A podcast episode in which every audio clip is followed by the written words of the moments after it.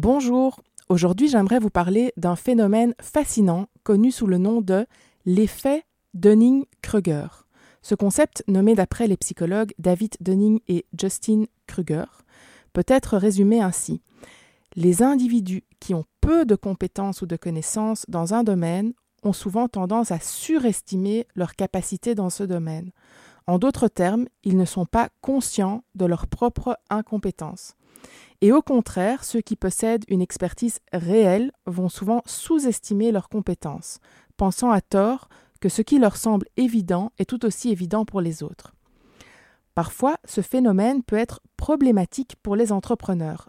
D'une part, la confiance excessive lorsqu'on n'y connaît rien. Par exemple, un nouveau créateur d'entreprise peut sous-estimer la complexité de la gestion financière ou la compétitivité du marché, ce qui peut mettre en péril une entreprise.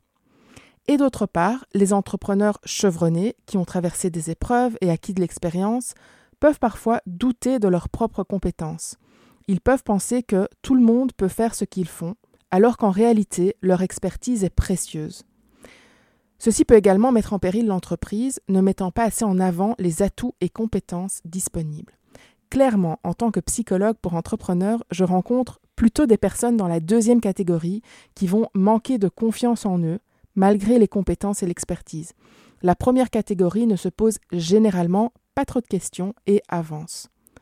Alors, comment les entrepreneurs peuvent-ils naviguer dans cet effet Dunning-Kruger Tout d'abord, la prise de conscience est la clé.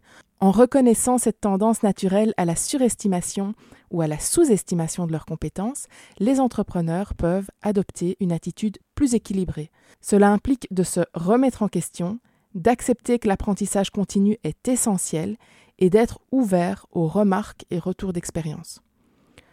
Ensuite, ça peut être intéressant de rechercher des mentors et des conseillers business. Ces personnes peuvent donner une perspective extérieure objective et aider à calibrer et ajuster les compétences et les capacités nécessaires. Les mentors aussi peuvent aider les entrepreneurs à éviter les pièges courants et à accélérer leur développement professionnel. Et enfin, le développement personnel et l'apprentissage continu. Ça les aidera non seulement à prendre de meilleures décisions, mais aussi à renforcer leur confiance légitime en leurs compétences. En comprenant donc cette tendance naturelle à la surestimation ou à la sous-estimation de leurs compétences, les entrepreneurs peuvent adopter une attitude plus équilibrée, rechercher des mentors et investir dans leur propre développement pour réussir dans le business. Merci de m'avoir accompagné pour cette chronique, prenez bien soin de vous et à la semaine prochaine.